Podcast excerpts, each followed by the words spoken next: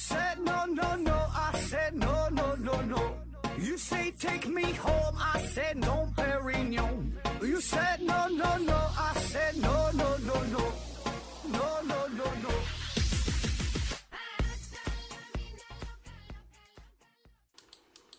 拼命探索不求果，欢迎您收听思考盒子。本节目由喜马拉雅平台独家播出。这一期啊，我们聊一聊呃死守系统啊，也叫做死亡之手，也叫做边缘系统啊，听这个名儿就挺狠。问题呢来自于飞舞的迪可拉，他说：“盒子盒子啊，请问呃死亡之手真的存在吗？现在还有没有？呃，麻烦介绍一下呗啊，我是老听友了，听节目四年多，第一次提问，希望看得到啊，最后希望节目越办越好。”就是他这个提问，我不知道你说的是不是我今天要聊的这个死守系统啊？不过已经不重要了哈，我节目也都已经准备完了哈，爱听不听啊。死守系统啊，呃，先省流回答你的问题啊。这个死守系统呢是确实存在，过去存在，现在也存在啊。这东西是干啥的？简单的说呢，它就是在冷冷战时期的一个产物哈。冷战时期，苏联为了对抗美国的核打击。他呢打造了这么一套叫超级末日武器系统啊，也就是说边缘系统，英语呢叫做 Variant 啊。它呢是由中央处理系统、监视系统、紧急通信系统、核弹发射系统啊这么一系列系统组成。啥意思呢？就如果说美苏之间爆发了核战争，当时冷战的时候那可是挺吓人呐，是吧？最最危急的时候，这古巴导弹危机是吧？很吓人呐。说如果他俩真的爆发了核战争。假设说苏联是遭到了美国的核武器打击啊，被美国先下手了啊，也不只是核武器吧，也包括其他常规武器，反正就是打得很惨啊，受到了毁灭性的打击。那么苏联的这套系统就会自动被激活，这套死守系统呢就会自动识别说现在是末日来临啊，这是全苏联最紧急的状态，然后它再。识别说发现啊，苏联的高层领导集体阵亡，团灭了，那么它就会自动开启绝地反击的模式。就整个这个过程，它先识别，识别之后了，然后就启动。一旦启动，万箭齐发，原子弹什么玩意儿就跟不要钱似的，叮咣叮咣就往美国往哪就扔呗。哎，最后结果可能就基本全球啊，咱说地表吧，可能就毁灭了。是吧？有句古话说得好嘛，苏联都不存在了，还有这个世界有什么用？是吧？一国遭殃，全球陪葬，这个就是他死守系统主要要干的事儿啊。那其实早在一九六七年，苏联呢就开始逐步建立起一套叫做信号的反击系统啊。这套系统呢能够跨越苏联总参部和战略火箭军的指挥部，由中央直接向一级战略导弹部队发射出作战的指令。就是在特别危急的关头，省去了中间那些层层审批的流程啊。当然，这套系统呢并不是完全自动化的啊，但是它的威力很大，与这个死守系统呢，呃，本质上来说有一些相类似的地方啊，可以说是死守系统的一个雏形，一个前身。哎，那么说老毛子为什么要下如此狠手，要打造这死亡之手啊？这个系统啊，主要呢就是源于一九八一年的时候，美国新一任的总统。里根啊，里根一上台之后吧，就里根这个人吧，他的反共思想是比较严重啊。他呢，就是他宣传说这个整个共产主义啊，这这都都不行了啊，要把它扔进历史的垃圾堆。然后就带领以美国为首的，他说哈，我我们是正义之师是吧？我们要消灭以苏联为首的共产主义啊，这是里里根说的啊。所以呢，这个根儿哥一上台。他就颁布了几点要求：第一，禁止向苏联出售关键性的技术，包括说计算机技术、光导技术、各各种冶金技术，什么工业上的一些技术啊。第二呢，凡是与苏联签订的价值比较大的合同，那都得经过他的批准才行，不能说签就签。第三呢，就是呃一些最新的什么产品呐、什么技术啊，这等等嘛，就是高度保密啊，都被列入了禁用清清单清单啊，不能让这老毛子学会。其实明摆着就是要跟苏联对着干啊，特别是在技术层面要进行全方位的封封锁啊。而且呢，里根上台之后呢，开始扩大美国的核武器库啊，热衷于重建美国在世界范围内的军事优势，大大增加了军事开支。当时这个军费已经占到了国民生产总值的百分之七左右，而之前这几届的总统，基本这个数字呢大约是百分之五，所以呢这就直接激起了苏联人要建立起自己的一个防卫系统啊，一个反击的系统，就这个死守计划。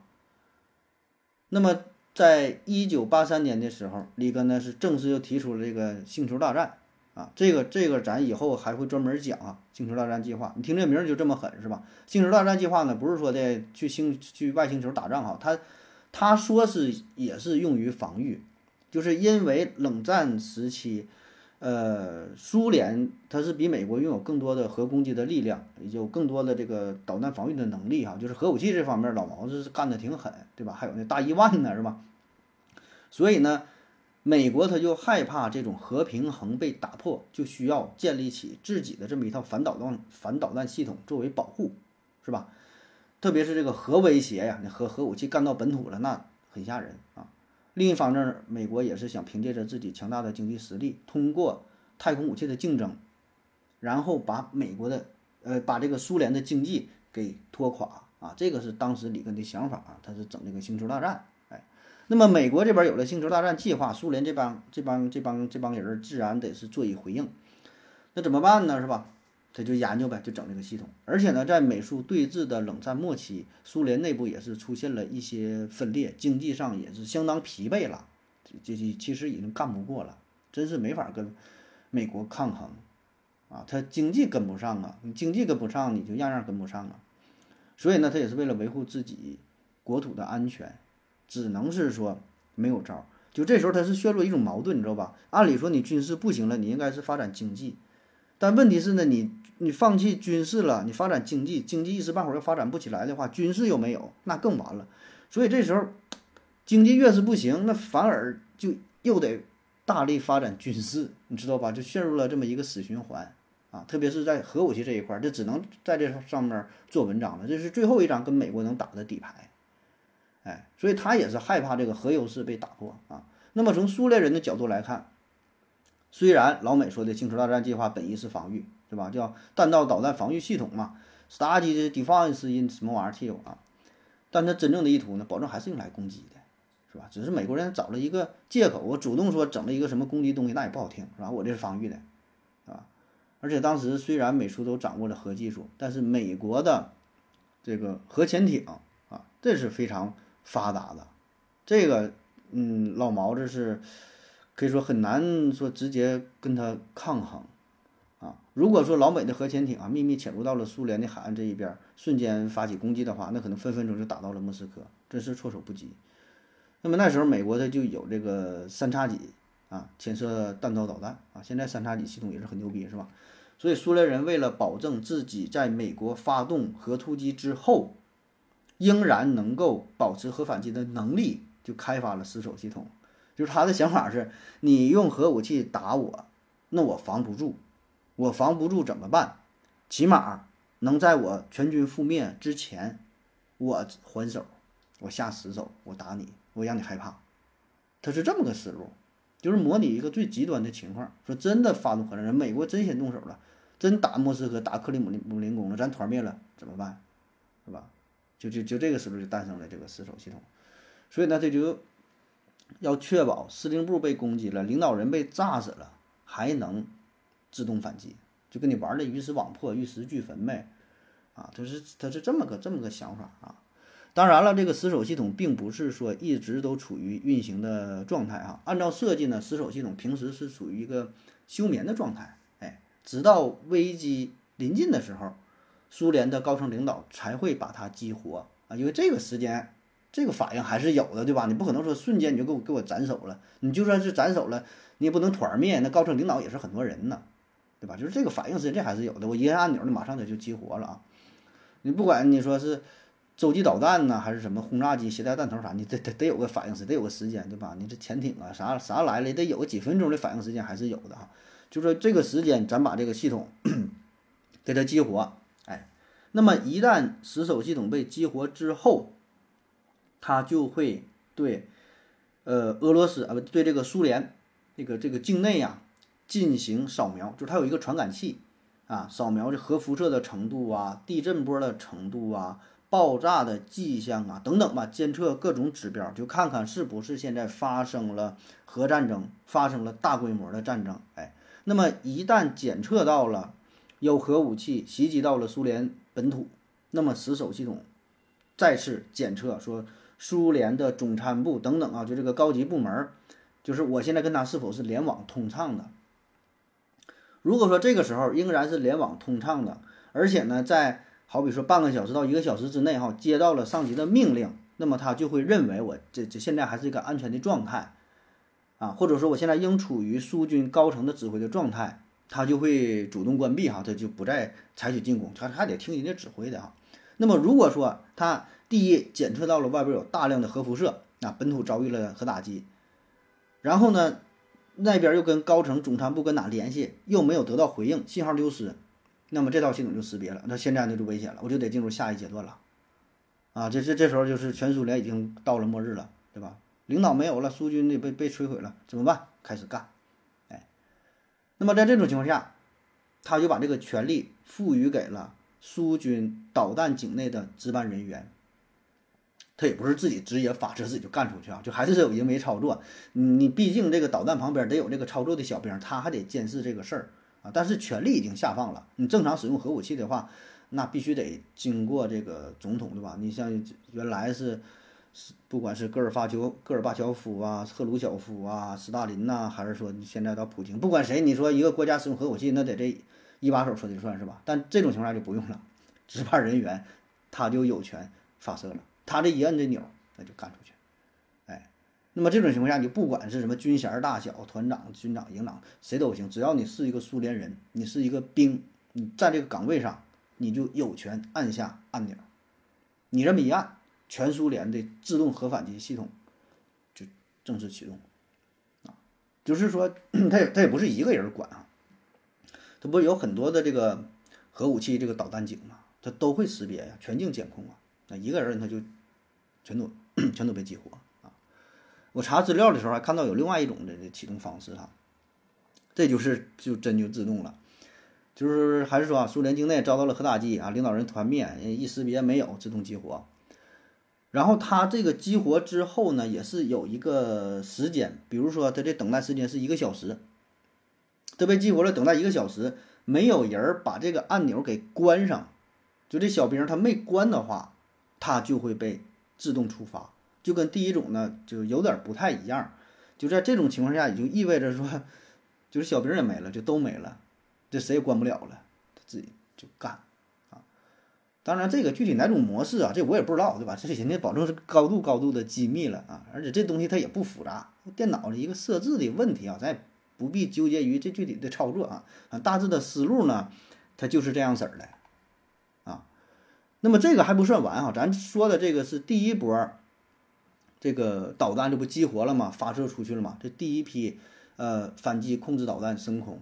那么这些导弹呢，就是平时它都是时刻待命的哈，都非常隐蔽呀，它得藏起来，不能被别人发现，而且呢也能承受一定的核爆炸的打击，啊，你要要不然人家核武器来都炸没了，你还咋反咋咋的反击啊？都是非常隐蔽的啊。那么说这些导弹这不升空之后了吗？它一方面哈要进行反击回应，另一方面呢，它还会发出无线电的密码的指令。那么这些指令会自动激活下一波的核攻击的导弹。它不是一波就完事儿啊，它是一层一层的。那么随即苏联境内的就是所有的核武器，这时候才是正式的大规模的反击，而且也包括什么呢？境外的呀，这苏联也有自己的核武器呀，不是这个核潜艇啊啊，这世界各地的海底核潜艇。接到命令，全全都出来了，是往那个北约走啊，是吧？美国、英国呀，是往哪走啊，是吧？到了岸边，叮咣就不要钱似的，全扔了，全扔，不要，都给你们了。哎，大致就是这么个思路啊。那其实，在一九八五年之前哈，当时这个死守系统更猛，就是完全自动化啊，就说那个小兵都没有，这这这最后什么时间控制什么也没有。你到时候真检测到了，就是干啊！但后来这个方案吧，苏联人也觉得这稍微有点狠，而且这东西存在一定的危险。就毕竟吧，你把这一套系统全都交给电脑操作的话吧，万一你说电脑这谁家电脑没有死机的时候，没有蓝屏的时候，没有重启的时候，对吧？万一真不受控制，那玩意儿真整出去了，不好收场。所以最终还是由人啊进行进行人为决定啊，人为操作啊，这么个情况。那时至今日哈，这全球拥有核武器的国家呢，正常是说这个五大常任理事国嘛，对吧？中美英俄法是吧？呃，但实际上呢，此外至少还有印度、巴基斯坦、以色列和朝鲜啊，明面上是这九个国家，其他可能还有啊，这咱不知道，咱咱也不用纠结这个事儿，反正就是这么多国家有。那么这么多国家呢，呃，有些也是签署了一些什么什么协议的，是吧？但真要打起仗来，谁能管这些东西啊？对吧？真他妈要打架的话，谁不下死手，谁不往死里打？虽然宪法说了规定啊，你杀人了，杀人偿命啥的，那偿就偿呗，打死再说呗，是吧？而且你说联合国这个屌样儿，大伙儿也都心里有数啊。那么根据斯德哥尔摩国际和平研究所发布的报道，是截至二零一七年初啊，以上这九个国家已知部署的核弹头呢是四千一百五十枚啊，是已知啊。那真正有多少呢？那那玩意儿，那玩意儿谁知道有多少个啊？呃，主要吧，推测还是集中在美国和俄罗斯这两个是大户啊。如果说现在哈，咱说全世界真的爆发了核战争啊，三战来了，那都不用想啊。那这些有核国家，保证是短时间内清空弹夹，一个不留，对吧？对手一旦下了死手，那咱也不用留啥情面了。所以为啥叫死守系统，对吧？这名起真好，就是打架嘛，下死手。一点活口不留，就争取三招内就毙命，就往眼珠子上吐，就往裆裆上踢，眼珠子抠出来，就往后脑勺、太阳穴干。哎，打什么胳膊腿儿那有啥用啊？打骨折有啥用啊？对吧？拿刀就往胸口上扎，就这死守系统。所以我觉得，对于对这些拥有核武器的国家啊，你也不用说苏联，你也不用说俄罗斯，你也不用说美国，你也不用说谁，有一个算一个，有核国家都有自己的死守系统。哎，它只不过叫法不同啊。但道理一样的，谁就有个国家被偷袭了，我还能忍着，我还能放你？扯淡的嘛，那不谁不是以牙还牙往死里干呢？现在这国际形势，面上都是过得去啊，咱说大面上过得去，背后呢，谁手兜里不揣个刀啊？是吧？特别现在核武器威力越来越强大，但是防御措施非常有限，矛很厉害，但是盾现在跟不上。所以呢，咱现在就是，就谁也甭说谁是吧？都是研究，都有自己这个死守计划，对吧？谁敢说你就是说对方现在飞了一个导弹，飞了核武器，你就能防下来吗？老美那么好使，百分之百能防下来吗？你万一防不住呢，对吧？所以都会做好打算，都会准备更多的核弹头，确保我的核弹头部署的足够多。即使在某一部分被摧毁的情况下，我还有剩余的核核弹头可以发射，可以工作，可以进行绝对反击，可以让你的国家也摧毁。所以这就是当年为啥美苏冷战期间整那么那么多核弹头，感觉都没有什么用，太多了，能把整个地球，就是地表啊，咱说不说不是地球，地表啊，就炸毁好几回了，炸那么整那么多干啥？你看哈，当年投放在日本的两个这个原子弹是吧？这个胖子和小男孩儿啊。小男孩儿他的威力呢是一点五万吨 TNT 当量啊，当时广岛呢大约是二十四五万的人儿啊，是死伤二十万，整个城市夷为平地。胖子呢，它爆炸威力呢是二点二万 TNT 当量，长崎当时也是二十三十万人儿啊，直接十万人儿就秒了，哎，城市百分之六十建筑被毁，这个威力可想而知啊。而现在的核武器是当年核武器的。成百倍、成千倍，甚至说上万倍啊！就不用说现在呀，当年咱就说那个苏联大一万哈，这咱也说过，大一万的威力呢，最后定在了是五千万吨 TNT 当量啊。初始设计呢是一点七亿吨，一点七亿吨 TNT 当量，后来缩小了，就他也觉得这个威力他妈有点太大了，现在控制不住哈，这后果不堪设想。虽然俄罗斯地方也大，是吧？拿远攻试射，拿远东地区试射一下。感觉也还行，但这玩意儿心里也没有谱啊！毕竟是差别太大了，所以最后呢是给它缩减了一些啊。但无但是那个爆炸威力仍然很大，那现在的威力就更不用说了啊。所以呢，既然威力这么强，还为啥还要准备好几千枚甚至上万枚的核弹头呢？作用就在这儿嘛。咱说这个死守系统，你这一个威力再怎么大，你要是发射不出去呢？你要是被人家偷袭了怎么办？所以呢，这个核武器它得是分布式储存，并不能都放在一个地方。你说你都存在这一个省一个市，都是放在一个库里边，那你被人端老窝了咋整？咱拿美国举例子哈，美国五十五五十个州，我一周放十个二十个的，你不能说一把把所有的我我这五十个州你都给毁灭了吧？你既然不能都毁灭，那咱们哪管说活下来几个州，有几个州还有活口，我这几个州还能发射出去？而且现在这个洲际导弹越来越牛逼，是吧？射程基本都是一万公里以上啊，速度能干到二十马赫以上，半小时内全球必达，货到付款。